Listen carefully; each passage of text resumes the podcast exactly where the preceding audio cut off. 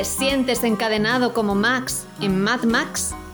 ¿O como el prota de show encadenado al váter? ¿Como Cary Grant en Encadenados de Hitchcock? ¿Como la princesa Leia con Jabba el? ¿Te sientes encadenado como Django? Pues aquí rompemos las cadenas. Os damos la bienvenida a un nuevo podcast de Cine desencadenado.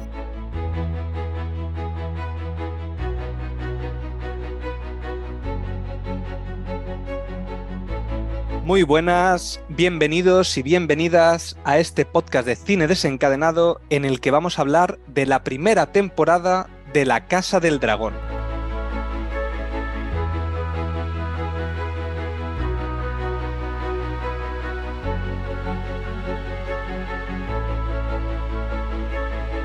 Bueno, antes que nada decir que tenemos un sorteo en curso que acabaría el día 31 de octubre y eh, lo que podríais ganar serían cinco pósters de películas de Halloween o que suceden más o menos en esta época de terror. Y bueno, si queréis ver los pósters los tenemos puestos en Instagram. Para poder conseguir estos pósters tenéis que ir a iVoox, ir al podcast que hicimos de Ocus Pocus, darle me gusta, suscribiros si no os habéis suscrito y dejar un comentario que en ese comentario, cuando hagamos el sorteo, ya contestaremos a la persona que ha ganado por ahí. También lo publicaremos en Instagram y, demás.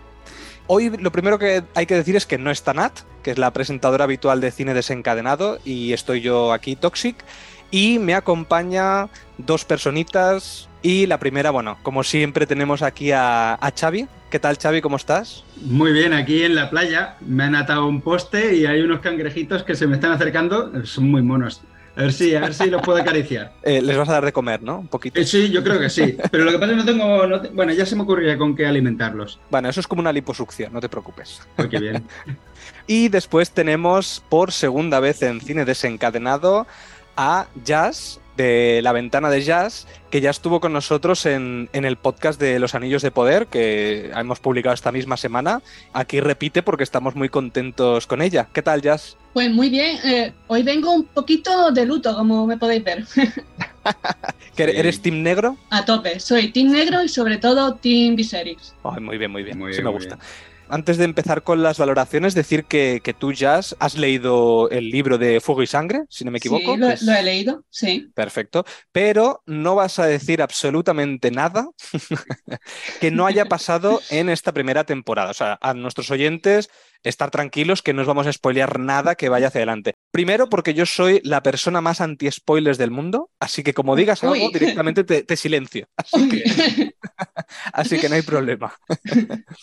Pues vamos a empezar ya con las valoraciones. Venga, Jazz, eh, vamos por ti, eres la invitada. Cuéntanos, ¿qué te ha parecido esta serie? Para empezar, el tono me ha parecido muy continuista de Juego de Tronos y principalmente lo que yo destacaría de esta primera temporada es em, la majestuosidad con la que han ido desarrollando los distintos personajes, tanto del bando de los negros como de los verdes me parece que al margen de que no sea exactamente como se describen en, los libros, lo han llevado por un camino que personalmente tiene creo que tiene muchísima coherencia y le da como mucha profundidad a los distintos personajes que se cuentan en la danza de los, de los dragones. Estoy bastante de acuerdo. Eh, ahora os daré mi opinión. Mm, tú, Xavi, ¿qué, ¿qué opinas? ¿Qué te ha parecido esta primera temporada? Pues yo opino que al principio la estaba siguiendo por cuestión continuista, por ya que he visto todas las temporadas de Juego de Tronos, pues voy a ver qué nos ofrecen y al principio creo que es una serie que cuesta, cuesta un poquito. Es decir, te tienes que forzar a seguir lo que nos están contando. Primero porque al principio es como un poco Bridgerton con dragones, porque tocan muchos,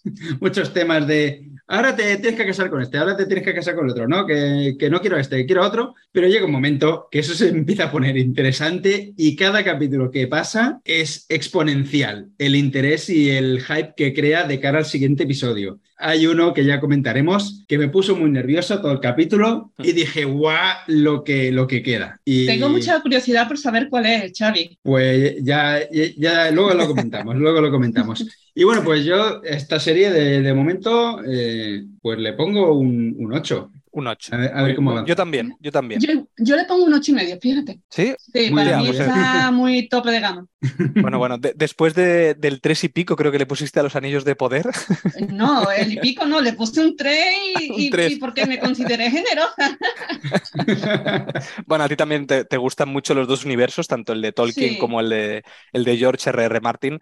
Y también hay que decir que, claro, esto es una adaptación bastante fiel al libro, ¿verdad? Si no me equivoco. Eh, sí, por lo Claro, no es como los anillos de poder, que no hay nada, básicamente, que los anillos de poder no es una adaptación, es una creación sobre un universo que, que ya está creado, pero... Efectivamente. Aquí en House of the Dragon, digamos que si en, en los Anillos de Poder el 95% era inventado, aquí el 95% eh, es de los libros. Vale, guay. Eso es lo que me imaginaba. Claro, yo tampoco me lo, me lo he leído. Solo me he leído de Juego de Tronos, o sea, de la saga de Canción de Hielo y Fuego, solo me he leído el primero. Empecé a leer el segundo, pero pensé, hostia, si este hombre eh, aún no ha escrito todos los libros, yo mm, paso de empezar a leerlos sin saber qué, qué va a pasar después, ¿sabes? O sea, Bueno, he leído hace, bueno, eh, esta mañana antes de ir al trabajo, he leído que Martin ha comentado en un podcast eh, con un colega director suyo que, por lo visto, mm, ya lleva el 75% del, del viento de invierno. bueno, Mm. pero ¿cuántos años cual, lleva con ese mm. 75%? ¿Lleva 25 años o qué? Yo, ¿Qué? yo, fíjate, Tosi, yo tengo esperanza de que a lo mejor para 2024 lo tenemos. ¿Sí? Uf, Sí. bueno, bueno, queda un año entero que sí. entonces. En su rato Sí, Bueno. Volvamos a la, a la Casa del Dragón y bueno, os doy mi valoración general. Yo tengo que decir que, bueno, estoy muy de acuerdo con los dos. Creo que bebe muchísimo de, de lo que es Juego de Tronos. Es decir, tú ves esta serie y dices, esto es Juego de Tronos, eh, eh, será un spin-off porque los personajes son diferentes, pero lo que es el alma es exactamente lo mismo que Juego de Tronos. ¿Qué es lo que me gustaba a mí de, de Juego de Tronos? Que de lo que iba era un poco lo que has dicho, Xavi, de una telenovela, entre comillas, con telenovela con dragones, que eso a mí me gusta mucho. Es decir, lo que se basa esta serie es en la creación de personajes. Eh, La historia que sucede da un poco más igual. Al final sigue siendo lo mismo. Un trono, sigue siendo el poder, sigue siendo dominar eh, los siete reinos.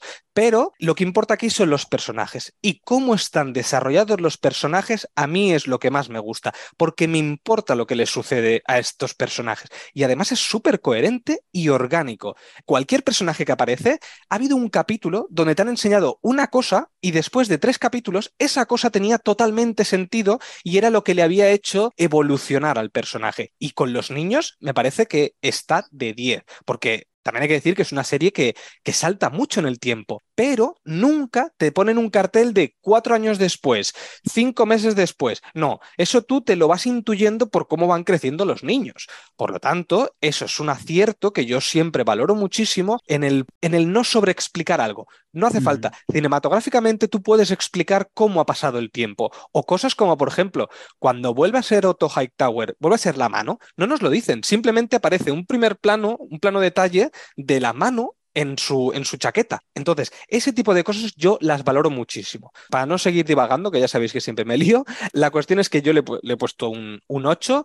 Creo que es una serie que tiene mucho potencial para las siguientes temporadas y que, y que me ha encantado. Yo no, no las tenía, no las tenía todas conmigo de cómo iba a ser esta serie. ¿eh?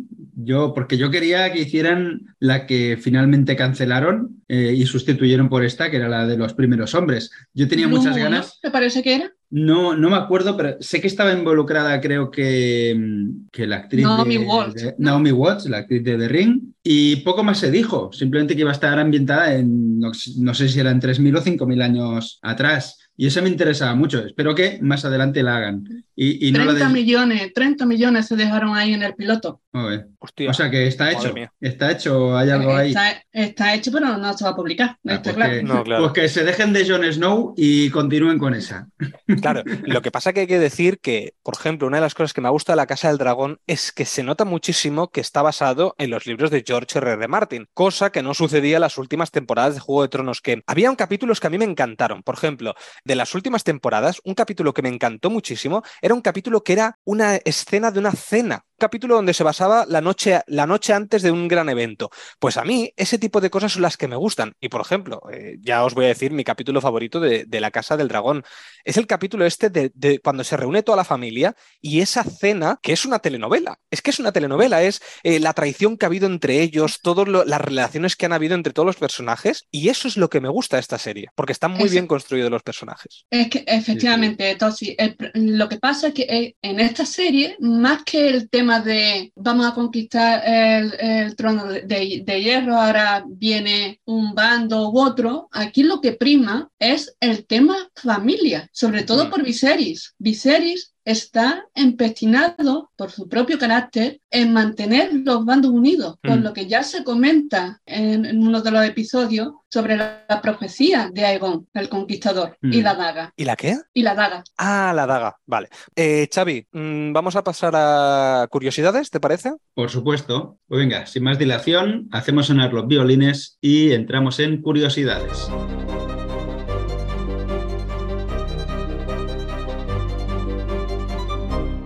Vale, pues he dividido un poquito las curiosidades, o sea, unas relativas ya propiamente a la serie, la producción y tal, y otras relativas a mm, pequeños easter eggs que hay relativos a eh, Juego de Tronos, sin entrar en spoilers para aquellos que no hayan visto Juego de Tronos. Bueno, pues empezamos por si alguien no entendía, no entendía de qué iba la cabecera, porque puede ser un poco confusa, porque la de Juego de Tronos estaba clarísima que era el recorrido por el mapa y, no dejaba lugar a dudas. En esta eh, lo que tenemos es un recorrido por el árbol genealógico de los Targaryen a través de la maqueta, de la maqueta finalizada de Viserys desde la imagen de la isla de Valiria, de la que surgió esta familia Targaryen, pasando por la imagen del colgante de Rhaenyra, que en ese momento no se ve hacia dónde va la sangre, hacia dónde continúa el linaje, y al final ya nos muestra el sello de la casa Targaryen. Veamos si en la siguiente temporada este árbol genealógico, esta línea de sucesión eh, se extiende y nos muestran más. Suponen, suponemos que sí, ya que cambiaban en las siguientes temporadas de Juego de Tronos,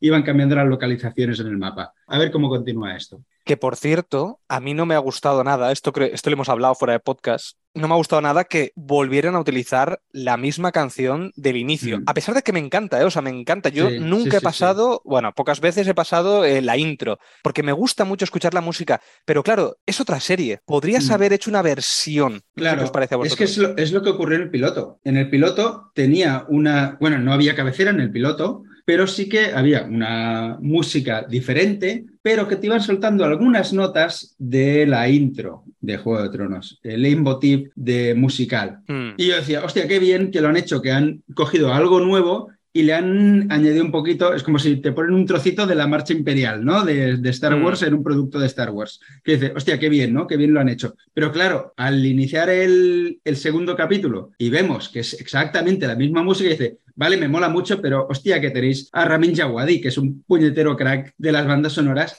eh, dejadle que haga un tema nuevo. Yo tengo dos teorías, Xavi. La primera es cuestión de marketing, por el tema de recordar lo que funcionó en una primera vez. Hmm. Y por otro lado, eh, el tema del tiempo. ¿Por hmm. qué? Porque mm, todos los recursos en realidad prácticamente se han ido a parar al CGI de los dragones. El tema musical se empezó a componer a mitad de producción. Hmm. Con lo cual, viendo que, eh, aun siendo el tema de Valiria, de alguna manera los showrunners han querido eh, retomar cierta nostalgia de la obra, de la serie original, digamos. Sí, sí. No, eso, yo creo que es un poquito mezcla de todo, de, estos dos componentes. A ver si es por tema de dinero, yo prefiero que lo hayan gastado en el CGI, ¿eh? ya, ya os lo digo, porque está bastante bien invertido. Sí, la verdad que sí. Vale, pues prosigamos. Se ve que en la temporada 1 de Juego de Tronos, George R.R. R. Martin el autor de Canción de Hielo y Fuego, quería su cabeza de utilería, o sea, quería que hicieran un muñeco de su cabeza y lo clavaran en una pica, pero debido a limitaciones presupuestarias no podían permitírselo en ese momento. Se ve que en un podcast reciente, Ryan J. Condal, que es el showrunner de, esta serie, de La Casa del Dragón, le prometió a Martin que su cabeza se verá en algún momento de La Casa del Dragón. Se lo prometió. Espero que le quite las gafas para no liarla con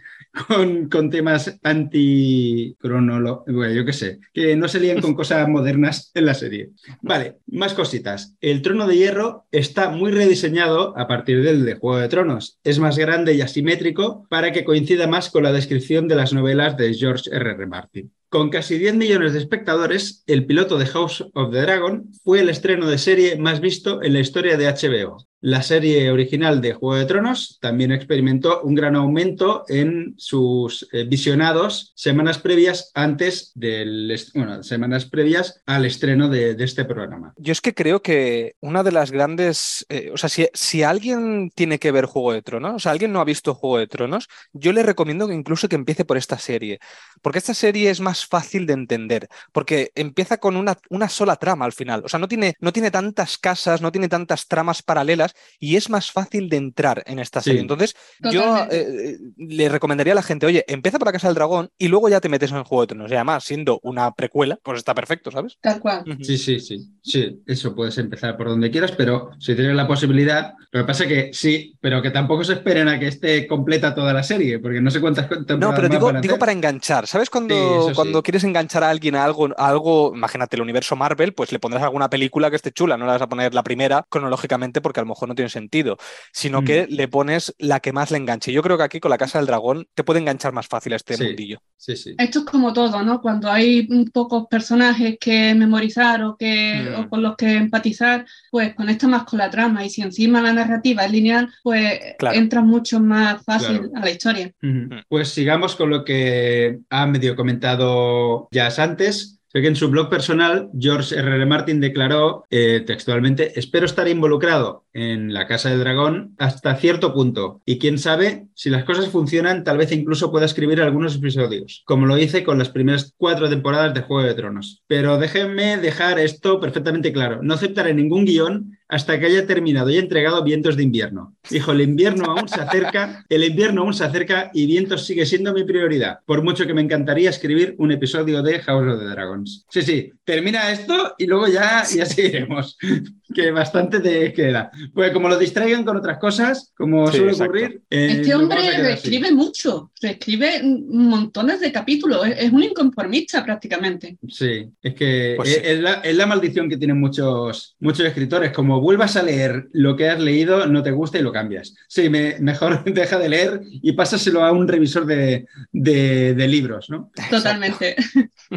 Sigamos. Eh, Paddy Considine, eh, que es el actor que interpreta a Viserys, afirmó que la enfermedad del rey es una forma de lepra y se convierte en una metáfora de ser rey y el estrés y la tensión que te impone y lo que te hace físicamente y lo que te hace mentalmente. No sé, a mí que me dejen ser rey un tiempo ya, ya os comentaré. Que me dejen un, reinito pequeñín. A mí, por ejemplo, lo que me ha sucedido en la Casa del Dragón es que he entendido mucho más lo que es el poder. Porque en mm. Juego de Tronos era mucho del poder por la casa eh, X, eh, quiere el poder, la casa Y, hay, hay guerras, no sé qué Aquí he entendido más el poder de qué es el poder, ¿sabes? Dentro de este, este universo y clarísimamente lo tenemos en la coronación de Aemon. Pero bueno, luego hablaremos de... claro, es que hay distintos poderes. Por ejemplo, el político, que es el, supongo al que te estás refiriendo, ¿no, mm, sí, sí, poder político, sí. Correcto. Vale, pues ahora vamos eh, a, meternos con las relaciones que hay con Juego de Tronos, sin entrar en spoilers, como he dicho. Craftfeeder, que es el pirata este que da de comer a los cangrejos de una forma muy, muy simpática, usa una máscara que recuerda mucho a la que llevaban los hijos de la arpía de Merin. Eran unos rivales de, de Daenerys Targaryen. Tiene una, una, máscara que recuerda mucho a esa, es como una parte, como la mitad de, de, esa máscara. Y está enfermo de Soria Gris, que es una enfermedad que también vemos en Juego de Tronos.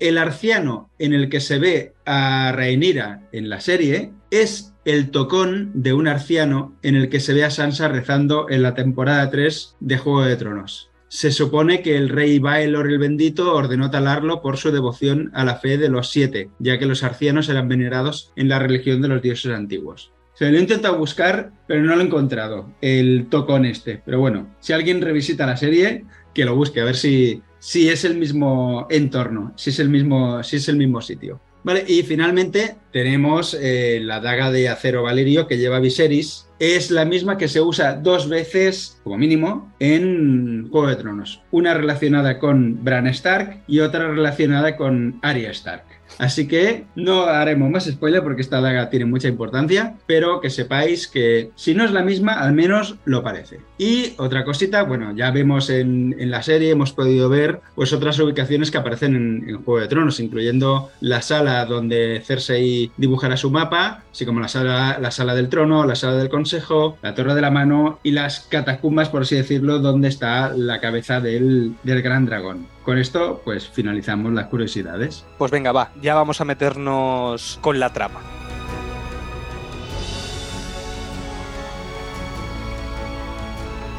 Bueno, pues en esta ocasión vamos a ir mm, por capítulos para que también hagáis un, ejercicio de recordar lo que ha sucedido, porque suceden muchas cosas en esta serie. Aquí Xavi se nos ha currado un poquito de, resumen de cada capítulo. Entonces, en el primer capítulo lo que tenemos es que Viserys y su prima Rhaenys optan al trono, pero el consejo elige a Viserys. Viserys debe decidir si su sucesor será su hermano Daemon o su hija Rhaenyra. Finalmente, nombra como heredera a Rhaenyra, Rhaenyra, perdón, y destierra a su hermano al valle con su esposa. Las casas juran fidelidad a Ranira. Madre mía, e-, esto, esto de los nombres es una locura, ¿eh? Luego me, vas a decir una cosa que hemos hablado fuera de, micro, eh, Jazz, sobre este tema. Bueno, luego en el, capítulo 2 lo que tenemos es que Corlys Velaryon pide ayuda a Viserys para deshacerse del pirata de los cangrejos, pero este se la niega y rechaza a su hija como esposa. Viserys elige como nueva esposa a Alicent Hightower y también tenemos que Daemon se apodera de Rocadragón y roba un huevo de dragón dragón.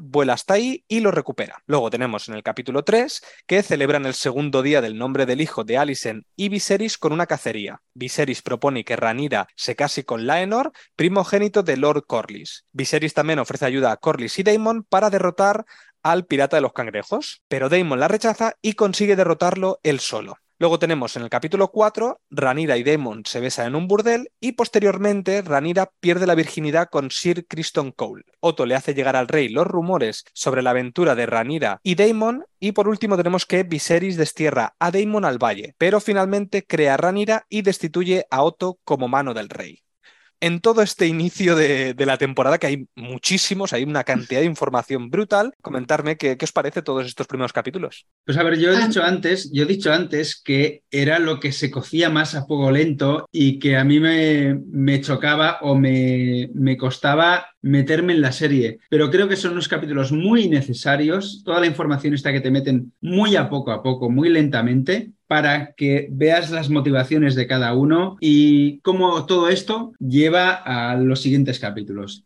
A mí me parece muy necesario todo este entre comillas, tostón que te meten de influencias de, de ahora no, te tienes que casar y la otra que no me quiero casar, que soy una mujer libre y, tal. Todo esto es súper necesario y, y, ahora, ahora lo valoro más conforme pasan los capítulos. Bueno, la verdad es que eh, el capítulo empieza por una escena bastante icónica que todos los fans queríamos ver, ¿no? Eh, sobre todo el tema del Consejo del 101, en el que el rey Yajaeris que es el anciano que vemos en el trono, es el abuelo de Viserys, ¿vale? Porque ya previamente se había elegido a su padre como sucesor, pero en este consejo del 101 está la elección entre Viserys y Laenor pero hay una discrepancia con respecto a los libros, que es eh, que son primos. Rhaenys y Viserys. ¿Y con cuál has dicho?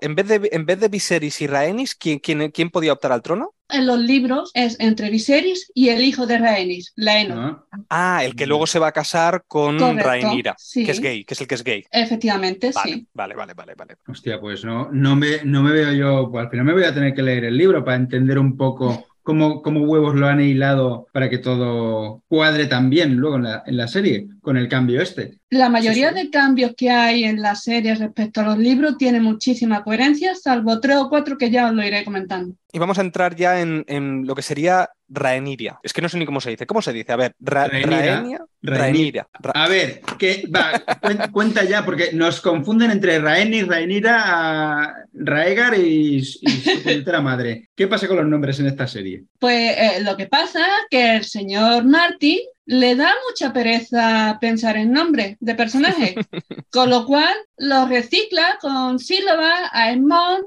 eh, Daeron, Rhaenyra, en fin, no se complica la vida con los nombres, básicamente. Yo creo que te- Hostia, tiene, pero- un dado, tiene un dado con, con sílabas y los va tirando. Y lo que vaya saliendo, jun- Es tira más. tres veces y junta.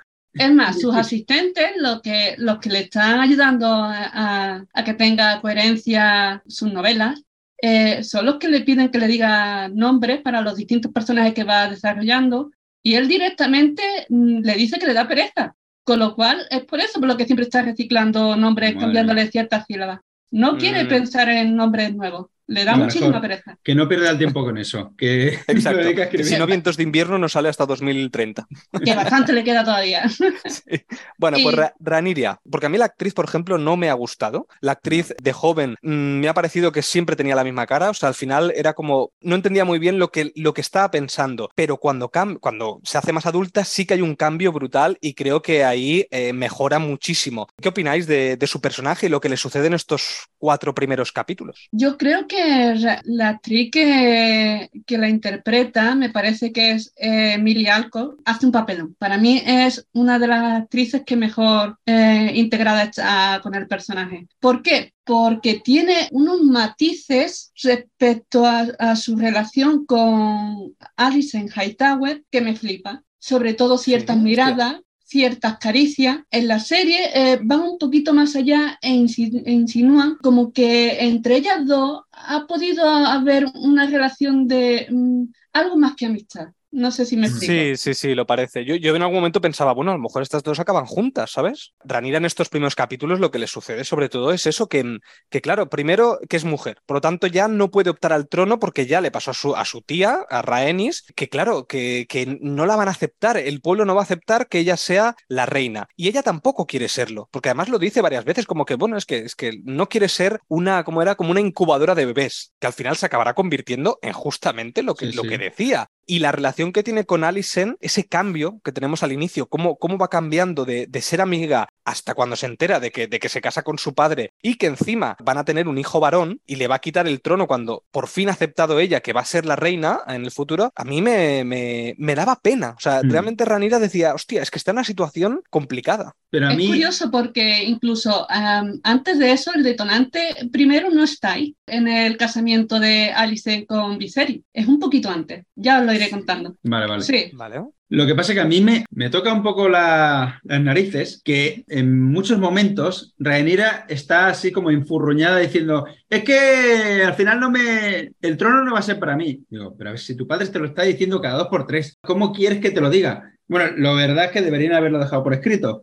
Entonces se ahorraría mucho, mucho jaleo. Pero cada dos por tres el padre está diciendo que sí, que el trono va a ser para ti. Y la otra, que no me lo creo. Yo, tía, mm, ya vale. Es que en el capítulo 3, sobre todo, en el, en el de la cacería, estaban entrando ganas de pegarle de hostias a Rhaenyra. En plan, estoy enfurruñado todo el rato. Eh, La escena de la cacería es muy simbólica y es súper potente. Mm, Lo del jabalí. Lo, de- lo del jabalí, lo del, lo del ciervo, eh, Sí. hace un, para- un paralelismo muy acertado con respecto a Juego de Tronos. Sí, eso es verdad. Sí, correcto. De la primera temporada, ¿no te refieres? Sí, correcto. A nivel de escenario y a nivel presupuestario, aquí, se, aquí lo han bordado, vamos. Mm, Además, aquí vamos a tener ya un inicio de ver la relación que van a tener con Sir, Sir Cole, ¿cómo se llama este hombre? Em, Criston Cole. Criston Esto, Cole. Kristen Cole, que también vamos a ver cómo ella el- lo elige, porque es el único que ha tenido experiencia en, en combate, lo elige como, como ¿cómo se dice? Eh, ¿Capa dorada? ¿Es? No, como eh, guardia real. Es- eso, Guardia como Real. Guardia Real. como, como de la Guardia Real, y empezamos a ver esta relación de amistad, pero un poquito más, bueno, que, que son amigos, ¿sabes? O sea, no solamente su guardia, sino que empieza a haber una amistad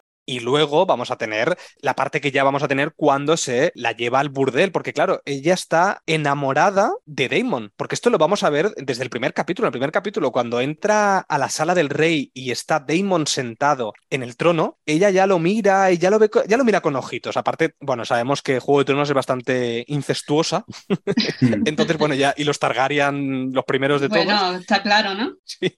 Entonces, bueno, vemos ahí esta, esta primera relación que van a tener y que va a dar sus frutos después cuando hablemos de, la, de, la, de cuando ya es adulta. ¿Qué os parece también Damon? Porque a mí Damon me parece un personajazo, aunque creo que es bastante plano, entre comillas, comparado con el resto de personajes. Porque claro, el tío también es un poco... A mí me gusta mucho Matt Smith, creo que es un, es un actorazo, Mm. me, me gusta muchísimo, Sí. pero sí que es verdad que aquí lo veo como... No sé si es porque el papel es así o lo veo como demasiado contenido, ¿sabes? Porque lo veo desatado en momentos, pero siempre está como esperando para desenvainar y matar a alguien. E- e- es así, no sé, ¿qué os parece este personaje? Te lo explico resumidamente, Toxic. Este personaje en los libros eh, es, es muy bipolar. Por algo se le dice, Vale. el, príncipe, se le dice el príncipe canalla. ¿no? Damon, al principio, mm, lo voy a decir vulgarmente, es un hijo de puta, ¿vale? Sí, sí, Se va viendo, se se va viendo. Se comporta de la peor manera posible. Sin embargo, es un personaje muy familiar, es amante de su familia, muy protector de, su familia. Sin embargo, quiere llamar la atención. Es un personaje canalla, como su, su apodo bien lo indica. Es un niño mimado. No sé, a mí me da la sensación sí. esto de que, pues yo quiero ser, yo quiero el trono, yo quiero no sé qué, eh, pero sí que es verdad que es muy familiar porque quiere mucho a su hermano. O sea, una de las cosas que a mí me sorprende es que se pelea con el hermano, roba el huevo Sí. este, luego va a pasar más cosas, pero al, al final, cuando, o sea, cuando muere el rey Viserys o cuando, ¡Ay, que ya me emociono! cuando, cuando, bueno, cuando, cuando su- le sucede algo a Daemon, ay, a Daemon, a Viserys, él siempre está a su lado y siempre Mm. le tiene un respeto, cosa que no tiene respeto por nadie. no Lo que, lo que ocurre con Damon es que lo, lo que quiere es llamar la atención. Es que quiere Mm. recibir atención. Por eso hace lo que hace, pero aún así sigue siendo fiel a la familia dentro de sus, de sus cosas. Y bueno, y es hiperviolento, como ya se ve, la, la escena de, de cuando va por el pirata de los cangrejos, esa escena es ole el puto amo ahí con la espada. ¿Creéis que es un personaje bisexual? Yo creo que le Hostia. mató. Sí, Os sí. lanzo ahí la pregunta. Espero que no me estéis spoileando nada del futuro. ¿eh? No, no, no, no, tiene- no es ningún spoiler. Vale, vale, vale. Se deja, Em, bien, se deja bien claro en la, en la primera temporada. Yo no, yo no lo he visto en ningún momento así interesarse por, por nadie más. Vale, cuando se casa con la hija de Corlys Velaryon y está en Mm. Pentos, me parece, hay una reunión y se le acerca un muchachito y le dice algo así como, ahora en un ratito te veo, algo así, delante de la, de la Puede mujer, ser. junto con sus hijas. Puede Mm. ser, pero bueno, yo, yo también creo que mm, este, este, este mundo, este universo, está muy basado también en, en la antigua Grecia a nivel de la sexualidad. Esto de que mm, Sí, Sí. puedes estar con hombres y mujeres, ¿sabes? Que no hay ningún claro, problema. sí, y además Siempre si y cuando lo puedes- hagas en la privacidad. Ojo, Claro, si y es en la si- privacidad, si te vas si- fuera, no. si puedes estar con alguien de tu familia, que Exacto. nosotros lo- incluso lo veríamos más raro todavía, ¿no? Mm. Y una, una pregunta que os iba a hacer. En los primeros capítulos, ¿no os habéis fijado que hay una- un incremento de la violencia, pero mucho más bestia que en Juego de Tronos? Mm, Pero mucho, pero mucho. Es que yo flipé. O sea, ya en el primer torneo que se ve, que son tiempos de paz. Como no hay guerra, es lo, es lo que lo verbalizan, ¿no? Como no hay guerras, en los han torneos... pasado más de 50 años de paz. Mm, Pues imagínate, y van, van a los torneos a masacrarse porque necesitan sangre. En los momentos de violencia de esta serie llegan a, a ser muy gores y, y muy, muy desagradables, mucho más que en Juego de Tronos. Y yo me quedé, me quedé flipado. También es que el presupuesto lo permite, ¿no? Sí, eso También, exacto. Sí, sí, porque tenían, creo que han estado unos 200 millones de, de dólares, creo que ha costado esta primera temporada. Sí, creo que eran unos 20 millones por episodio, más o menos. Sí, sí, aproximadamente. Relacionando un poco con Juego de Tronos, una de las cosas que a mí no me gustaba de Juego de Tronos era que mm, el sexo se mostraba mucho más sexual y menos sensual. Aquí yo creo que uno de los aciertos que tiene esta, esta Casa del, Dra- del Dragón es que las escenas de sexo están mucho más justificadas y Mm. mucho mejor trabajadas. Por ejemplo, cuando tenemos Ranira y Daemon, esto que tienen en el burdel, y luego ella cuando se va con Sir Kristen Cole, cómo está hecho a nivel sensual, sin necesidad de que se le vea desnuda a Ranira, creo que está hecho impecable. En Mm. comparación con otras escenas que teníamos con Daenerys, que eran, mm, bueno, con Jason Momoa y demás, que eran un poco, bueno, que pueden estar en, básicamente en, en páginas porno. Esto no, yo creo que aquí se ha tratado muchísimo más sensual. No sé qué os parece. A mí personalmente no me extraña, es que está dirigido por una grandísima directora llamada Greta. Para mí, el punto de vista femenino en, en una escena con tanta carga sexual y que lo Mm. haga con tanta sensualidad y no con tanto sal- salvajismo, digamos, me Mm. parece que era muy necesario. Y además, en la industria del cine siempre ha- se ha priorizado el punto de vista masculino a nivel Mm, de dirección, correcto. con lo Mm. cual tener este otro lado de la moneda me parece enriquecedor y además que te deja entrever ciertas cosas que mm, me parece incluso más interesante y sensual que una escena explícita de sexo, por ejemplo. Ujú.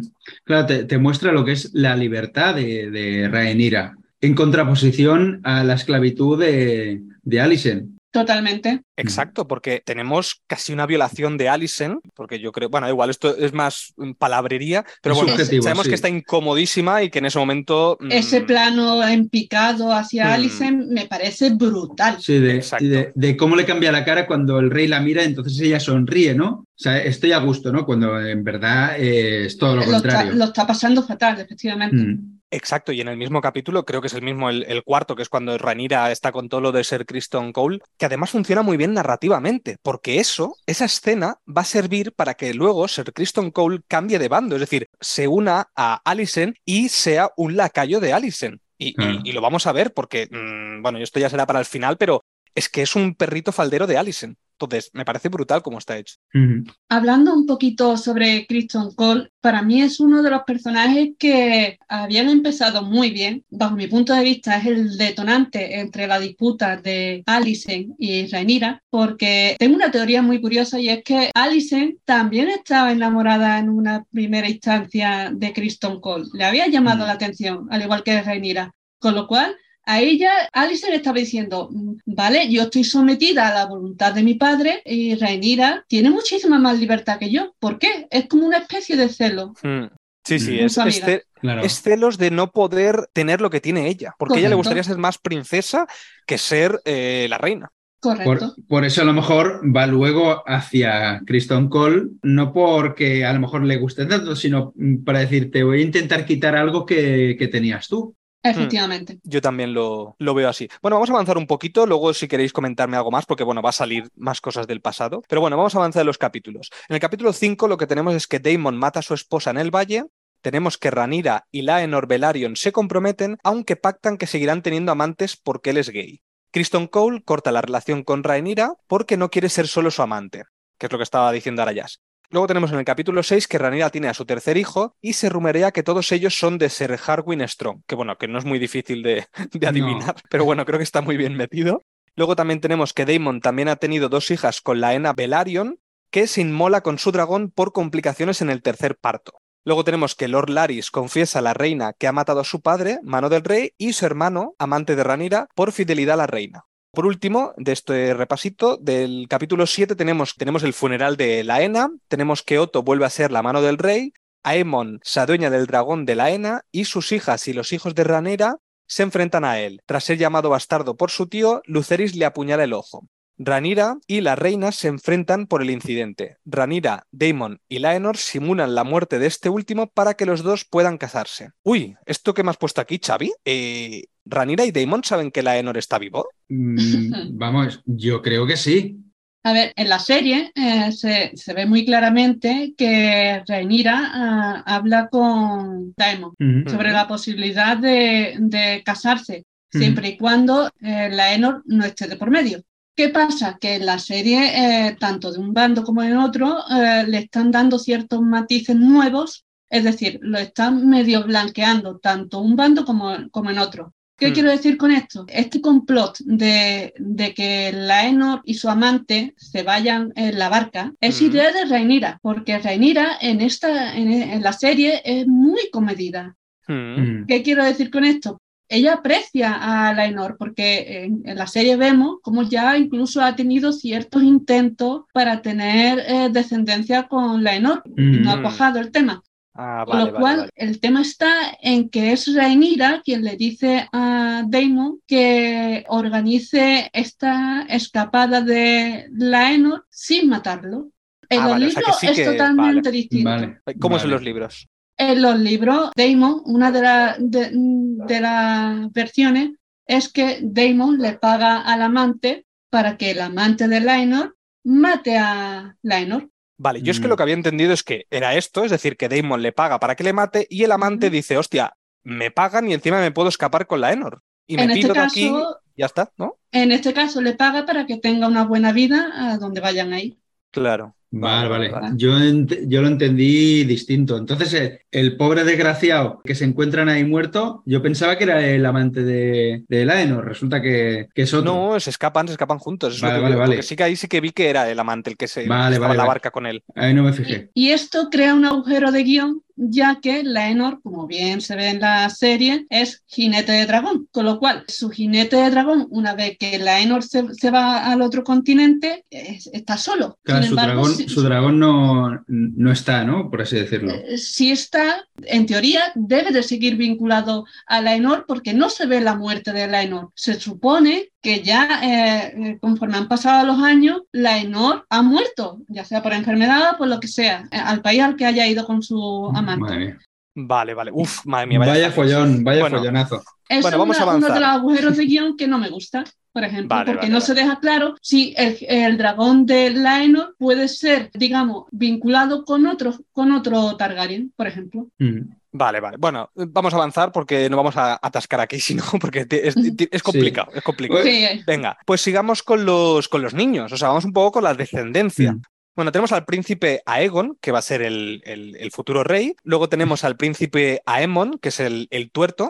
Estos son los hijos de Alicent y Viserys. Entonces, estos dos hijos, ¿qué os parecen estos dos personajes? Porque me parece una de las mejores construcciones de personaje de toda la serie. Es que qué evolución tan orgánica tienen, Sí. porque Primero se meten con él, eh, su- tanto su hermano mayor como los hijos de Ranira se meten con él, le hacen, le hacen burla, le hacen bullying porque no tiene dragón, luego se va a ir allí y consigue dragón con, con, Y- bueno, con Y vaya dragón, vaya dragón. Vaga. Exacto, el mejor dragón casi que hay, ¿no? El, el más grande, el más Sí, viejo, ¿no? Es, si no me equivoco. Correcto, ¿Y, sí. cómo, ¿Y cómo aprovecha la situación de que la ha palmado la ENA para decir, pues ahora me lo quedo yo? O sea, ¿qué huevos tiene el chaval de ir hacia dónde está? Mm. Ese es como un megalodón, pero en versión dragón. o sea, es el dragón más tocho que, que, que pueda haber en ese momento. Y se le acerca ahí y dice, venga, vamos a, a unirnos, por así decirlo. Y ya está. Y le, y le roba el dragón a, a- a la familia. Velaryon, es que es, es increíble. Y luego todo lo que desemboca ese capítulo, es que ocurren tantas cosas en ese momento, desde que coge el dragón,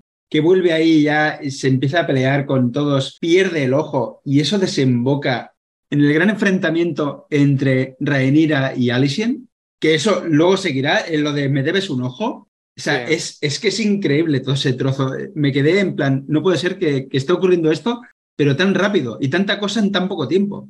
Me quedé chocado con esa escena.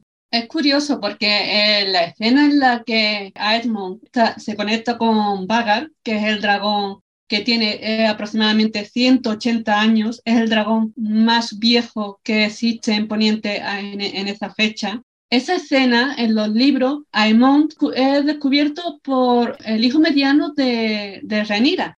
Y en este caso no es descubierto por, por ese hijo de Rhaenyra, sino que lo ve las dos hijas de la ENA. Mm. Mm, exacto, que son las hijas de la ma- o sea, de quién era el dragón. Claro, Eh, correcto.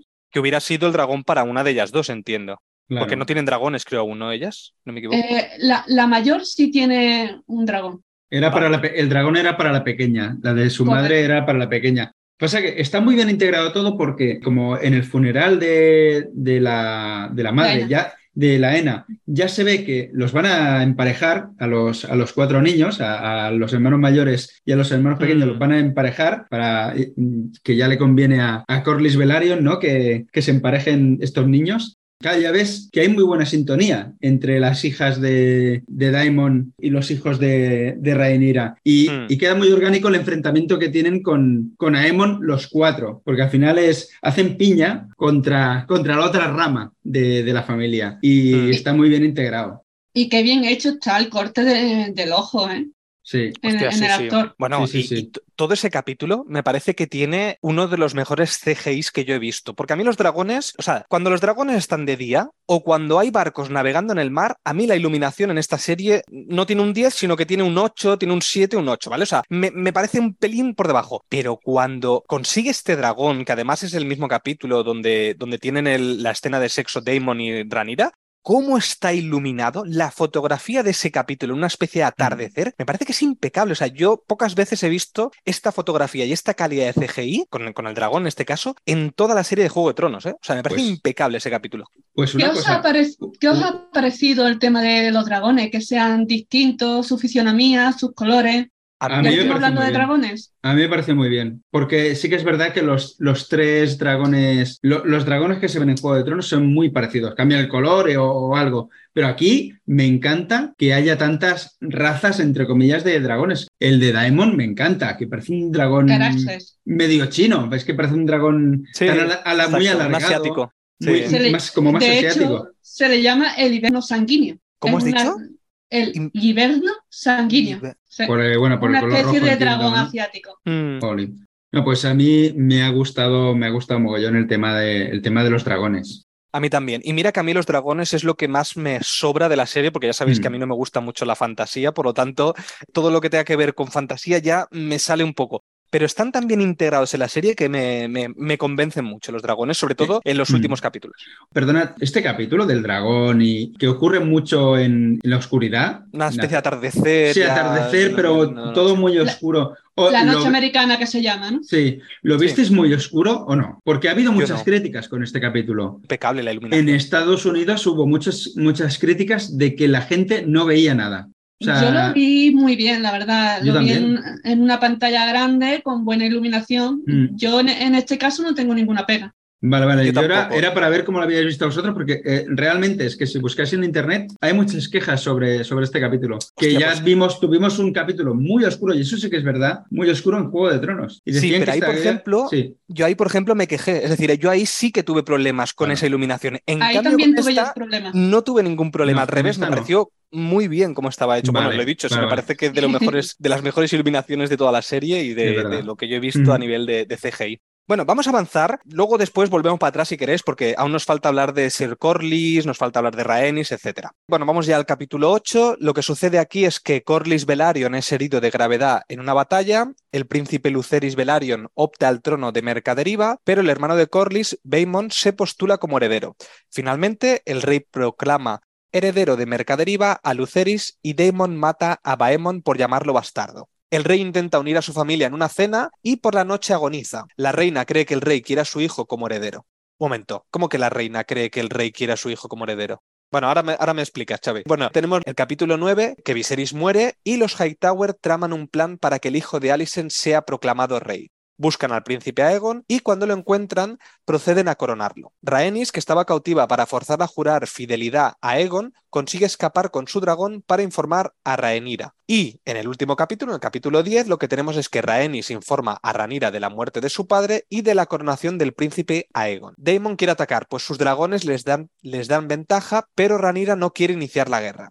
Tras una visita de Otto Hightower, Ranira manda a sus hijos con sus dragones a enviar mensajes a las casas afines para que se unan a su causa. Por último, y para ya cerrar la serie, tenemos que Lucerys y Aemon se encuentran y sus dragones se enfrentan en pleno vuelo. Lucerys y su dragón mueren y la noticia llega a Ranira, cosa que va a empezar ya la guerra de los de- del team negro y el team empieza, verde. empieza la chicha. Pues mira, vamos a empezar con una pregunta.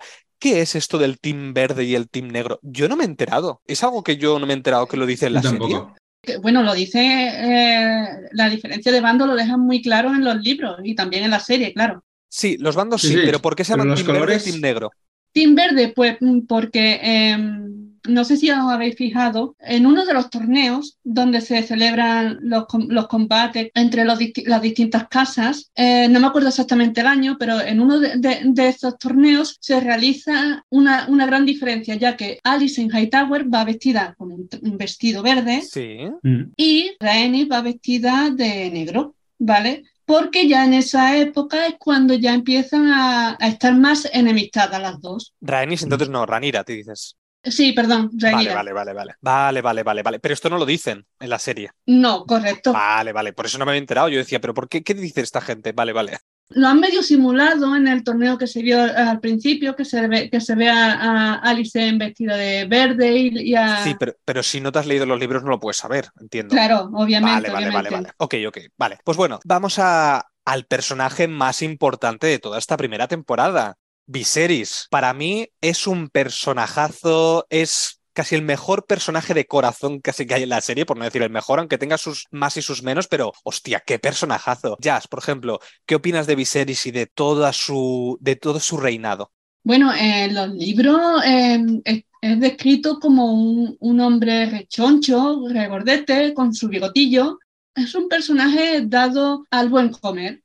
Él siempre quería la paz, era un personaje muy afable, le, le, encantaba la paz, siempre quería que su familia estuviera, ah, estuviera unida, al igual que en la serie. Sin embargo, en la serie le han dado un matiz súper importante que le da muchísima profundidad a la, al personaje y sobre todo gracias a la exquisita interpretación de Paddy Considine, que merece un Emmy, por supuestísimo, que consiste en mezclar perfectamente ese carácter pusilánime, afable y de alegría que, tenía eh, Viserys en los libros con ese carácter más fuerte que caracteriza a esa casa.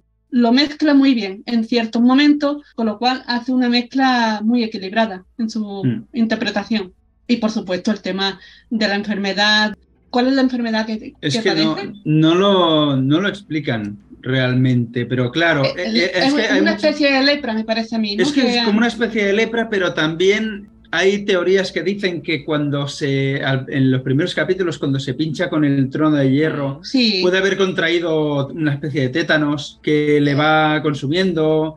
Con el tema del trono, hay una especie de maldición que consiste en que, por ejemplo, cuando uh, un, un, rey se sienta en el trono y tiene un carácter débil, como es el caso de Viserys, que, tiene, que tiene un, carácter débil, aunque sea muy risueño, muy amigable, un pusilánime, eh, el pusilánime de toda la vida el trono lo castiga, es como una especie de maldición, porque el mm. trono lo que quiere es que tener personajes o reyes fuertes que sepan tener unido el eh, poniente, que es el continente de este universo. Vale, vale, vale, vale. ¿Y tú, Xavi, qué opinas de, de Viserys y de su reinado? A ver, yo, yo como, como monarca, lo veo muy bien, es decir, yo para mí un, rey debería ser así, al, menos no he estado buscando la guerra, sino que, hubiera la mayor, eh, la mayor paz posible, lo que pasa es que aquí se ha pasado, se ha pasado de frenada y no ha sido capaz de ver todos los conflictos que estaban habiendo. Los veía, pero al final lo que hacía era dar un golpe en la mesa de la familia tiene que estar unida, pero a ver, ¿cómo unes a la familia? Dejando las cosas claras, déjalo todo bien claro, quién va a gobernar, quien no sé qué, déjalo por escrito, haz jurar a, yo qué sé, porque como va diciendo cosas así, asá, no queda claro, nadie lo tiene claro al final. ya hizo jurar ante Reinira a todos los, ¿Qué, es lo que dicen? los, nobles, digamos. Sí, pero es lo, que dicen, ¿no? Eh, eh, es como los contratos de ahora, los contratos verbales se los lleva el viento, las palabras se las lleva el viento. Y dice, los juramentos se pueden volver a hacer, que es lo que dice oye, Otto Hightower, que para mí es el personajazo supremo de esta serie después de, de Viserys. Pero es eso, al no dejar las cosas bien atadas, ocurre lo que ocurre. Y lo que me venía a referir con lo que Alicent en los últimos momentos de la vida de Viserys cree que Viserys quiere a, Aegon en el, en el, trono es porque ella se confunde, porque Aegon está hablando sobre eh, la canción de Hielo y Fuego y está hablando, pues está divagando un poco sobre, sobre Aegon sobre el personaje de, histórico de, de, Aegon, ¿no? Y claro, como da la casualidad de que el, hijo de Alicent también se llama Aegon, realmente él con esas palabras lo que estaba intentando reafirmar que quería que Rhaenyra fuera la que en el futuro pudiera unir, eh, pudiera luchar contra, contra ese enemigo que, del que hablaban las, las leyendas, ¿no? Pero lo hace tan mal, porque el pobrecito es que está un poco, está trastocado, que bueno, que la otra cree, quiere creer que está diciendo que su hijo Aegon sea el, el, futuro rey. Lo que pasa que, bueno, si él hubiera dicho, yo creo que si, él hubiera dicho, bien dicho, quiero que Rhaenyra sea la, la reina de, de, que me suceda, la otra hubiera dicho, no, eh, ha dicho que Aegon tiene que ser el rey porque estaba ella, estaba ella sola con el, con el rey en la habitación. Al final mm, sigue siendo una, una malmeto esta chica. Eh, Xavi, para mí queda mm, súper claro que Viserys quiere que Rhaenyra le suceda en el trono, principalmente por la reunión que hizo al principio en la que comenta a los demás nobles que. Rhaenyra va a ser su sucesor al trono y además en sus eh, días antes de su lecho de muerte habla con Rhaenyra, eh, él está en, su, en la cama medio moribundo y ella le pide a su padre que interceda por ella una vez más. Con mm. lo cual, ahí es cuando Viserys se plantea que tiene que dar un último golpe en la mesa, demostrando ahí su, su carácter Targaryen, mm. esforzándose al máximo, yendo a, la, sala del trono, subiendo esas escaleras, que pobrecito mío, lo que le cuesta a la criatura subir. Mm. Yo, pensaba que se, que se, iba a clavar en las espadas de, que había al lado de la escalera. ¿eh? yo, me lo veía ensartado ahí ya, el pobre. Y ahí es donde vemos también, eh, eh, con una, música maravillosa, vemos también la, doble vertiente de Damon, ¿no? Vemos cómo adora a su familia, adora mm. tanto a su hermano como a su sobrina, que es Rhaenyra, ¿no? Mm. Vemos esa compasión que tiene también ese personaje. Una escena preciosa en la que le recoge la, corona. efectivamente, y se la coloca. Y una vez que se sienta en el trono, yo ahí ya es que me, inundó la cara de lágrimas. Para mí, las dos mejores escenas de toda la serie son las dos que suceden en este capítulo y las dos son con Viserys. La primera es esta que tú acabas de decir, que es cuando él da el golpe en la mesa, que es entro aquí, porque aquí estaban discutiendo, estaba Otto en el, en el trono, estaban discutiendo del sucesor, bueno, el sucesor, pero no de, de aquí, sino de, de, Mercaderiva. Y aquí llega Viserys que ha dicho, tengo que dar el golpe en la mesa, y cómo entra en esa sala con esa música por detrás, eh, la cámara por detrás, o sea,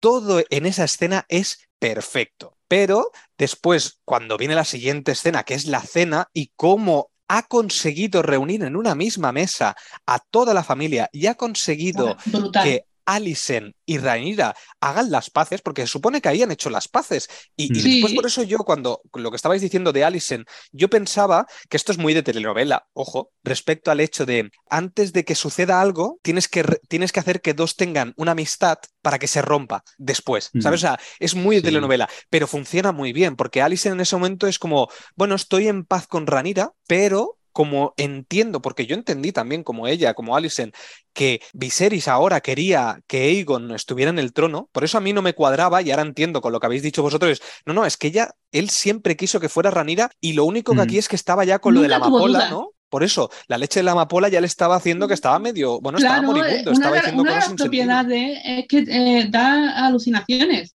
Y Viserys creía que estaba hablando con Renira, efectivamente. Claro, claro, claro. Por eso. Mm, Lo que ocurre, también en, esa cena, que los, los hijos de Alicien están dando por culo todo el rato. Se reconcilian, entre comillas, eh, las dos mujeres, pero los otros ya se ocupan de romper ese clima de, de unión y al final mm, es, el, es el Aemon el que la acaba liando cuando el rey ya creo que ya el rey se ha marchado y se mete, no sé si vuelve a llamarle bastardo o algo así a, uno de, le llama, le llama, ¿cómo le dice? Eh, strong. Bueno, es que claro, yo lo vi en inglés. Claro, Strong. le Claro. dice, es que eres muy fuerte. Claro, strong, Claro. eres muy strong. Eres, mu- Claro, eres muy eres, claro, eres hijo de Strong. Hostia, Claro. cuando dice eso. Sí, sí. Pero claro, lo que me gusta de esa escena es todo lo que se ha construido en todos los capítulos anteriores es para llegar a ese punto. Porque Sí. ese punto, esa cena, es el punto de inflexión. Porque Viserys ha conseguido reunir a la familia y cuando él desaparece, cuando él sale, es cuando todo se va a tomar por culo. Es cuando todo explota. Él se da por satisfecho, él, di- digamos que ya me puedo morir en paz, he conseguido unir a mi familia, ya me puedo Sí. morir. Y a mí ahí se me parte el corazón directamente. Sí, sí, sí. Imagina- Porque no sabe, no sabe, no sabe lo, que, lo que va a venir. Totalmente, totalmente. Más vale estar así sin saber nada y morir, morir medio tranquilo, vamos. Exacto. Y luego lo que tendremos es la coronación de Aemon. Otro de los giros de. No giros de guion, sino giros de personaje. Como. Aemon. Aemon es. Que, no, Aegon, perdón. Aegon, es el. Aegon. Aegon. Cómo coronan a Aegon y cómo él no quiere ser rey. Lo van a buscar por ahí, por el burdel, con los niños estos que se ve que tiene niños bastardos, o sea, hijos bastardos. Sí, Y cómo él entra en esa sala donde está todo el mundo, empiezan a subir las espadas y él se gira y dice y se da cuenta de lo que es el poder, para mí eso es Juego de Tronos. Eso es Mm. lo que define la serie de Juego de Tronos y por el cual yo he dicho que en esta serie de la Casa del Dragón he entendido qué es el poder, porque esa escena te está tirando a la cara qué es el poder. Y además hay un detalle en esa escena de cuando Aegon va hacia el lugar de la coronación con las espadas arriba, conforme va pasando, se van cerrando las espadas, como Mm. diciendo, ya no tienes escapatoria, solo puedes tirar para adelante y aceptar tu destino. Eh, me pareció increíble. Por eso digo que este capítulo me puso muy nervioso, todo el capítulo. Además, es un capítulo en el que no sale Rhaenyra, es decir, un capítulo sofocante que ocurre solamente en Desembarco del Rey y, y bueno, enfocado al Team Verde. enfocado al Verde y de hay que encontrar al príncipe Aegon ya mismo y me puso muy nervioso toda la búsqueda del príncipe, aunque me parece me pareció un poco estupidez que fuera una guerra, una carrera entre padre e hija, a ver quién Sí. lo encontraba antes, porque al final el objetivo es el mismo. Eso, eso bajo mi punto de vista, de- bajo mi punto de vista también es ridículo, la verdad. Sí, Pero a mí bueno. tampoco me, me acabó de convencer porque tampoco entendía muy bien por qué. Lo que no sí que tiene me gustó, sentido. lo que sí que me gustó fueron estos dos guardias, que son gemelos, si sí. no me equivoco, Sí. Sí. estos dos guardias que luego uno de ellos, claro, está diciendo lo que, lo que, piensa, lo que piensa el espectador también, que es, Totalmente. oye, ¿este tío va a ser el rey? O sea, eh, ¿estamos locos? ¿Vamos a meter a este tío como rey? ¿Por qué? Porque además, eh, bueno, esto luego, luego lo diré al final, pero bueno, la cuestión es que es, este gemelo, uno de los gemelos, es el que se va a ir hasta Ranira y le va a coronar, va a decir, yo te juro lealtad. Y aquí vemos cómo se divide el pueblo entre dos vertientes, el team negro y el team verde. Entonces me pareció que está genial explicado ahí. El tema de la coronación, Aegon, desde un principio eh, es, un, per- es un niño que no ha sentido la cercanía de su familia. Hmm. Primero, eh, su padre Viserys eh, tiene predilección por Rhaenyra, que, que es su primogénita, Mm. con lo cual tanto a, a Aegon como a Aemon, su hermano, nunca le ha dado atención paterna. Hmm. Mm. O digamos que lo han desatendido, lo han desate- desatendido a ellos dos en ese aspecto. Con lo cual está muy falto de, de cariño y de reconocimiento familiar. Bueno, es uno es de que- los motivos por los que cuando se gira y ve toda esa ovación de, de de, Del mm, pueblo, sí. del pueblo en el, en el lugar donde eh, habitan los, los- los dragones, Sí. me parece que ahí es cuando a- Aegon se, se da un baño de reconocimiento. Sí, ahí es cuando de que cariño. su pue- Ahí- ahí tiene cariño, un cariño falso, porque al final también es. Claro, es- un, un cariño de poder, digamos, Claro. un reconocimiento. Ve ahí un reconocimiento que sea, aunque sea falso. Es que hay que tener en cuenta que Aegon va a ser el primer hijo varón, o sea, el primer primogénito varón que Sí. no va a ser rey teóricamente, va a ser una mujer. Claro, eso para él va a ser como, hostia, yo realmente soy legítimo para ser rey. Pero a él no- nunca le ha interesado el No, no, trono. no le ha interesado, pero porque también estaba falta de estaba falto de cariño, o sea, no- porque Claro, era como, bueno, yo es que na- nadie me ha dicho, nadie quiere que yo sea el rey de, de mi familia. Sí, sí, bueno, su, su abuelo Otto es el que estaba más Sí, empecinado sí. junto con su, con, con su madre eh, Alicent en que él tiene que estar en el trono. Mm. Ahí vamos a ver que en el consejo Alicent es como, bueno, me ha dicho que Aegon va a ser el rey, va a ser el, el heredero, y resulta que todo el consejo ya tenían un plan maquiavélico para que fuera Aegon. Hostia, yo me quedé flipando. Menos uno, menos el- uno que no lo sabía, no le había quedado claro. Bueno, porque sabían que este no, no estaba muy de acuerdo, o no estaría muy de acuerdo. En los libros, Alicent sí está implicada en el tema de hacer a su hijo, digamos, rey. Lo llevaba preparando junto con el consejo. Pues mira, esto me cuadra perfectamente con lo que te he dicho de la telenovela. Del Mm. hecho de decir, voy a hacerlo en la noche anterior, que se reconcilien para luego tener un conflicto para darle la vuelta. O sea, me cuadra mucho con, con esto. Claro. Ojo, que yo Mm. insisto, para mí esto es una telenovela con dragones, ¿eh? Muy bien hecha, pero no deja de ser una telenovela. Sí, sí, Y telenovela entendida como, como lucha de lucha de, de personajes de la familia, de líos amorosos, de estas cosas, Mm. me refiero. ¿eh? Y además que me pareció toda esta situación muy coherente con el principio de la serie, porque todas esas casas a las que se les había mm, pedido fidelidad a Reinira, se les vuelve a pedir fidelidad, pero hacia, hacia Aegon. Y al- a los que dicen que no, eh, los cuelgan ahí de que al final son dos quienes Hmm. dicen que no. Eh, bueno, y uno que dice que sí, pero se intenta escapar y lo, y lo trincan. Eh, ahí se ve como... Y adiós, muy como, buenas. eh, sí, a- adiós muy buenas y a los otros colgados como jamones. Exacto. Que por cierto, voy a aprovechar aquí una de las cosas que te quiero preguntar, Jazz. Cuando están haciendo la coronación, tenemos a tenemos a Rhaenys, que no hemos hablado de ella en sí, ningún momento, Perfecto. Que es la, la hermana del rey. Maravillosa ella. ¿Prima es? La prima, la prima. Bueno, La prima, prima. sí. que creo que es el único personaje de toda la serie que tiene palabra. Es decir, si yo doy una palabra, es, pues no la, no la voy a cambiar, al menos hasta que mi marido, Corlys, venga a decir a ver qué ha pasado. No se inclina ante ninguno, No, ni Rhaen, ni. Rhaenyra, ni Aegon. Pero sí, lo que es la única que no se, es la única que no se inclina. Es, Es la, única, es la única que no se inclina, sí, sí. Y a mí, y yo eso lo valoro, ¿eh? porque me gusta mucho, Sí, porque sí. significa que aún, bueno, vamos a ver qué está sucediendo, porque tampoco está Corlys. Y se supone que Corlys es el, es el, es el, el rey de la de Mercaderiva. O sea, Por- eh, sí, es el que gobierna. El que gobierna.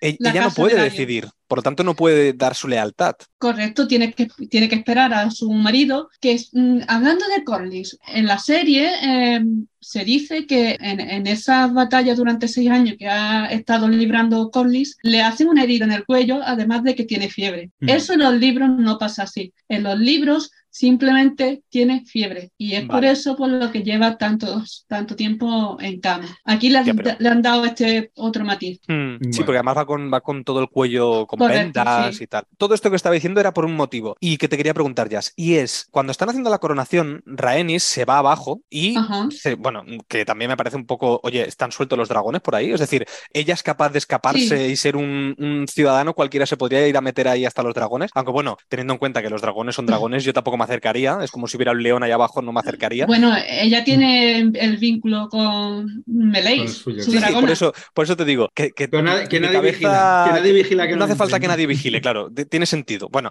la cuestión es que esto de que salga por debajo en la coronación, esto no sucede en los libros, ¿verdad? Por supuesto que no, y es Vale. una de las escenas que a mí me echan para atrás. A mí no me por gustó el hecho nada. de que sea eh, Rhaenys, sino por el hecho de que la escena de la coronación para mí era perfecta y no necesitaba esa, eh, es- ese punch efectista de Claro. mm, ver cómo Rhaenys se eleva con el dragón en, esa, en ese recinto tan grande con todas las Vale. personas.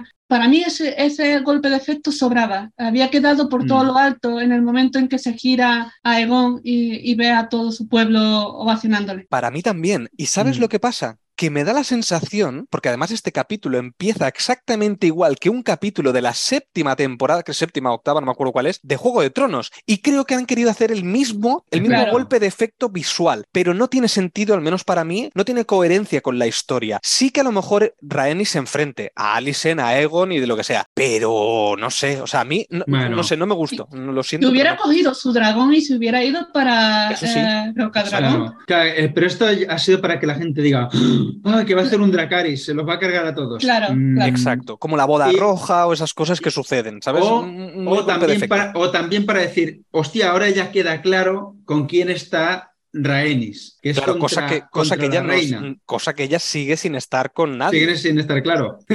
Ah, de esa escena, eh, de, la, de la escena de Rhaenys con, con su dragón Meleis y echándole ese aliento a todo el equipo verde, con lo que me quedo es que es muy cierto que ella no tiene, digamos, esta potestad para iniciar una guerra ni quiere, porque no le interesa. Ella está muy No. bien con su marido dirigiendo toda la parte naval de Poniente, Claro. por así decirlo. Claro, claro, claro. Muy bien, pues vamos allá a los últimos, a las últimas cosas que suceden, como cuando se entera de la Rhaenys va precisamente a Rocadragón a informarle que ha muerto el rey, bueno, y cómo vemos dos puntos de vista totalmente diferentes, el de Daemon y el de Ranira, como Ranira es más cauta y Daemon ya se quiere lanzar a, vamos, vamos a matar a todos, o sea, sí, sí. quiere ya ir a la guerra directamente. Me encanta a qué punto ha llegado Ranira, porque el tema de, del, porque está embarazada en ese momento y cómo tiene, bueno, este as- eh, eh, está pariendo ya el niño muerto, cosa que yo tampoco me quedé muy claro si es que muere cuando se da el golpe contra el suelo el niño o no. Lo que pasa es que yo aparté la vista Bueno. porque me pareció súper desagradable. Sí, eh, es, es muy fuerte esa, esa No. A ver, os, os explico un poquito cómo funciona el tema. Eh, mm, Mm, Debido a que los Targaryen, eh, digamos que tiene ese vínculo con los dragones y, y- y ese incesto en su propia familia, mm. muchos o bastantes niños o niñas que nacen en, en- en esta, eh, en este linaje o en esta familia, mm, nacen con un síntoma draconiano. ¿Qué quiero decir con esto? Pues que nacen deforme, con forma de dragón. Hostia. Esto- sí, Es que me pareció, me pareció que, que tenía la cabeza rara como, o con Claro. algo de escamas, que había algo así. El problema es que en pantalla eh, no lo pueden poner explícitamente porque que- quedaría muy impactante, ¿sabes? Pero sí, eh, lo, que lo que nace es una niña con dos alas, una cara deforme con, con escamas, pero muerta. Bueno, yo creo que ahí también se han querido alejar un poco de los libros por el hecho de, mm, igual que se alejan también en Juego de Tronos, se alejan de los libros de, de tanta fantasía a lo mejor, ¿sabes? Para meter un pelín menos de Mm. fantasía, hacerlo un pelín más realista. Al menos a mí me dio esa sensación. Pero esa Bueno, escena es muy dura, ¿eh? Hostia. Es muy dura y, Uf. y, co- y como eh, la actriz que hace de Rhaenyra de adulta lo interpreta me parece brutal. 10, un y 10. con dos ovarios ella eh, pariendo sola, no, la- la- de- las comadronas, digamos, no querían ni acercarse ya que Rhaenyra les había indicado que, que ella lo Sí. iba a hacer sola. Me pareció un- una muestra de poder y de feminidad tremendo. Mm. Además que Rhaenyra ahí tiene doble papel, porque está pariendo, pero a la vez quiere evitar la guerra. O sea, está pendiente Claro. de las dos cosas, del parto y de que el otro no inicie la guerra. De que Claro. Daemon, por eso lo está llamando, lo llama para que deje de hablar. Y no quiere sí. iniciar la guerra porque, eh, como ya hemos visto en, en los primeros episodios, Viserys le cuenta a su hija Rhaenyra eh, la visión que tuvo Aegon el Conquistador Mm. y ve en la daga que hereda cómo está escrita esa profecía y se ve con el fuego. Se ve como, digamos, la, la, en la- la inscripción de la daga, se ve cómo queda escrita para los descendientes de su linaje que sepan también el significado de- del por qué Aegon inició la conquista. Bueno, y luego lo que tendremos es, pues, una de las. Bueno, porque además Ra- Ranira habla con sus hijos y le dice: Oye, Sí. dile a Daemon que hasta que yo no esté, aquí no se toma ninguna decisión. Hostia, ese golpe en la mesa es de reina. O sea, aquí vemos sí, por primera vez a una reina. Es que verdad. Rhaenyra quiere evitar cualquier conflicto eh, al coste que sea, porque lo que quiere Mm. es hacer honor a la promesa que le hizo a su padre de mantener el Reino Unido. Mm. Bueno, es Para- lo mismo. para poder- es- sí, es lo mismo que hizo con Daemon, cuando Daemon roba el huevo y, claro, todos se iban ahí. Hay que matar a Daemon, hay que matar a Daemon. No, ella va allí y recupera el huevo y lo dice sin derramar ni una gota de sangre. En una escena exactamente igual, porque Ranira llega en dragón, Otto Hightower está en un lado y Daemon en el otro, y llega Es un ella. Y, hostia, qué bien está eso también. O sea, es una está. semilla que nos plantan en el episodio 2 o 3 y nos lo, y nos lo ponen aquí como en el capítulo Mm. 10 de 10. O sea, eso. esa, escena, esa escena es increíble y además, si no me equivoco, están los dos hermanos gemelos, uno en cada bando, ¿no? El, el- el que le trae la corona, Sí, ¿no sí. estaba el otro hermano en el, en el lado de, del Hightower? ¿Y El se que, miran? le, el, que está, el que le lleva la corona a Rhaenyra se llama Eric. Y es el que está al lado de los negros. El Sí. otro es el que está del lado de los verdes. Ah, y pero está están ahí ahí en la con- misma y está- están los dos juntos, ¿no? No, ¿O en, en, en Rocadragón solamente va Ah, a entregarle la corona vale. Eric. Ah, Me vale, había vale, por eso me Sí, sonaba. sí, Vale, pero vale. me había parecido que el otro había llegado con otro, con otro Hightower, No, no. me lo había parecido, vale, Ah, vale, vale. Bueno, y ya yendo a lo último, último, tenemos una de las construcciones o uno de los finales más impactantes, pero más orgánicos y más, eh, con, o sea, tienen, tienen totalmente coherencia con lo que ha sucedido, que es cuando a Aemon y, ¿cómo se llama el, el príncipe este? Es que nunca me acuerdo de los Eh, nombres. Luceris, Luceris. Luceris, que es quien le quitó el ojo, ¿no? Que es quien le, qui- quien le Sí. había quitado el ojo a Aemon, están delante de el, de este- el rey de los Baratheon, ¿no? El, Sí, sí, Sí, Boros Baratheon se llama. Boros Baratheon. Mm. Y cómo Mm. están en esa sala y le dice, me debes un ojo. Y Luceris le dice, no, no, eh, yo aquí he venido como Que, ve- que soy emisario, diplomático. como, como mensajero, yo no quiero nada de esto. Totalmente. Pero después se van a, a los dragones y empiezan a volar y bueno, lo persigue, pero no lo quiere matar porque tú le ves que lo que quiere es asustarlo. O sea, desde siempre le ha hecho bullying. Mm, Entonces se quiere devolver sí. el bullying. Yo no creo que lo quiera matar, al menos no me da esa sensación.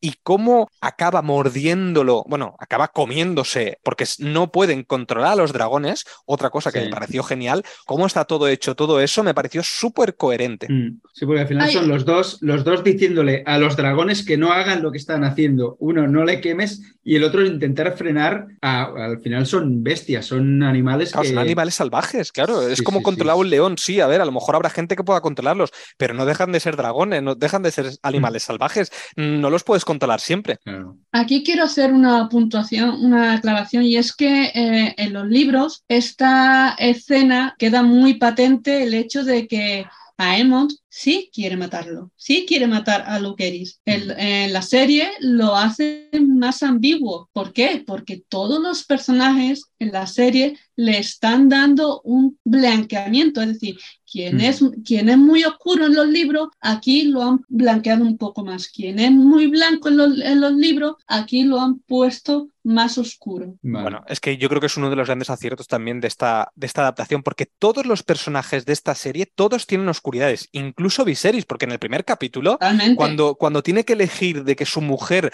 que va a parir un niño muerto eh, o que está a punto de parir, decide sacrificar a su mujer, ahí ya te lo ponen Es- como grisáceo el personaje. Entonces, está en muy bien hecho esto que contraposición dices. a, a- lo que, a lo que se ve en la escena de, de Damon con Laena. Mm. en Exacto, Pentos. exacto. Sí. Que Da- Daemon ahí se lo piensa mucho más. Exactamente, es un muy buen paralelismo. Sí, sí, por eso mismo. O sea, los personajes están muy bien Están hechos equilibrados. para sí. hacerlo grisáceos. Sí, sí, sí. A mí Mm. eso me, me parece brutal. Aparte, tiene mucho sentido para por fin desatar esta guerra. Porque, claro, has Mm. matado al hijo de Ranira. Hasta ahora no tenía Mm. un. Podía tener unos motivos de peso importantes, pero no tantos como el hecho de que te maten al heredero de Mercaderiva. No, al hered- no, ¿es el heredero de. Mercaderiva? Ah, vale. Sí. sí, sí. Al heredero de Mercaderiva, no es el heredero de, de ella, porque ese sería Jacaeris. Jaqueris, Jaqueris. Jacaeris, Ya que eres. pero sí que te has matado, has matado al niño pequeño. Y encima, que además me parecía, este, este sí que es un niño, o sea, un personaje blanco,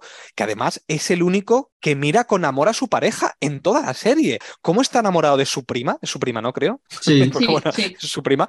Me pareció brutal. Entonces, claro, que te cargues Mm. a este personaje que era blanco me parece de de 10. Mm. Y Bueno, una cosa, ¿no os sí. pareció de las mejores escenas que habéis visto últimamente esta persecución de dragones? Es que lo estaba viendo, digo, quiero ver esto en pantalla grande, lo más grande posible. está y en muy bien. 4K, en 4K y en Totalmente. 4D. Es que me pareció alucinante. Y la escena en la que se le ve el, el diamante o el rubí en el, en el Sí. ojo de, de Emo, eso está súper bien eh, implantado y se ve estupendamente. Y es uno de, la- de los momentos que el fandom estaba deseando ver. Ujú. Ah, amigo, yo eso no, no lo sabía. Bueno, chicos, que ya llevamos un montón de rato, vamos ya a cerrarlo aquí. Y nada, eh, ¿queréis decir algo para cerrar o ya que lo- o cierro No, ya? Yo solo quedarme con la cara final de Rhaenyra en el último segundo de la serie. O sea, ya me parece, ya tengo ganas de, de segunda temporada. Yo me quedo con el acercamiento de Viserys al trono. A mí me impactó muchísimo y para mí ese hombre eh, es gloria bendita y su actor para mí se merece un Emmy Sí, y un vamos, Emmy mínimo. Sí. Estoy totalmente de Me acuerdo. emocionó muchísimo. Paddy Considine mm, le tienen que dar el, el Emmy porque me parece que hace un, un personajazo. Bueno, chicos, lo dejamos aquí. Jazz, muchas gracias. Si alguien quiere saber más Gracias a de jazz, ustedes. si alguien quiere saber algo más de jazz, está en Instagram como la ventana de jazz, ¿vale? Entonces allí la, podéis sí. encontrar, que además aporta, aporta das, das críticas de estos universos también. Ya te Sí, seguido aporto mi granito de arena. ¿El qué, perdón? Aporto mi granito de arena. Exacto, exacto. muy bien, muy bien. Bueno, pues nada, Xavi, muchas gracias. Nat, que no está por aquí. Bueno, te hemos echado Nat mucho de menos. Nat está también, está patrullando, yo creo que está patrullando el mar angosto eh, con, con un dragón. Yo creo que está yendo hacia, hacia Desembarco del Rey a, a- a por su trono de hierro, que se, lo, Pues- se, le, quita- orden. se le he quitado hoy. Yo la veo, yo la veo ahí, ¿eh? Yo la veo ahí, en el trono de hierro, Nat. Muy bien. Bueno, pues oyentes, muchas gracias. Eh, nos vemos en el siguiente episodio de Cine Desencadenado. Adiós, que vaya muy bien. Adiós. Chao, chao.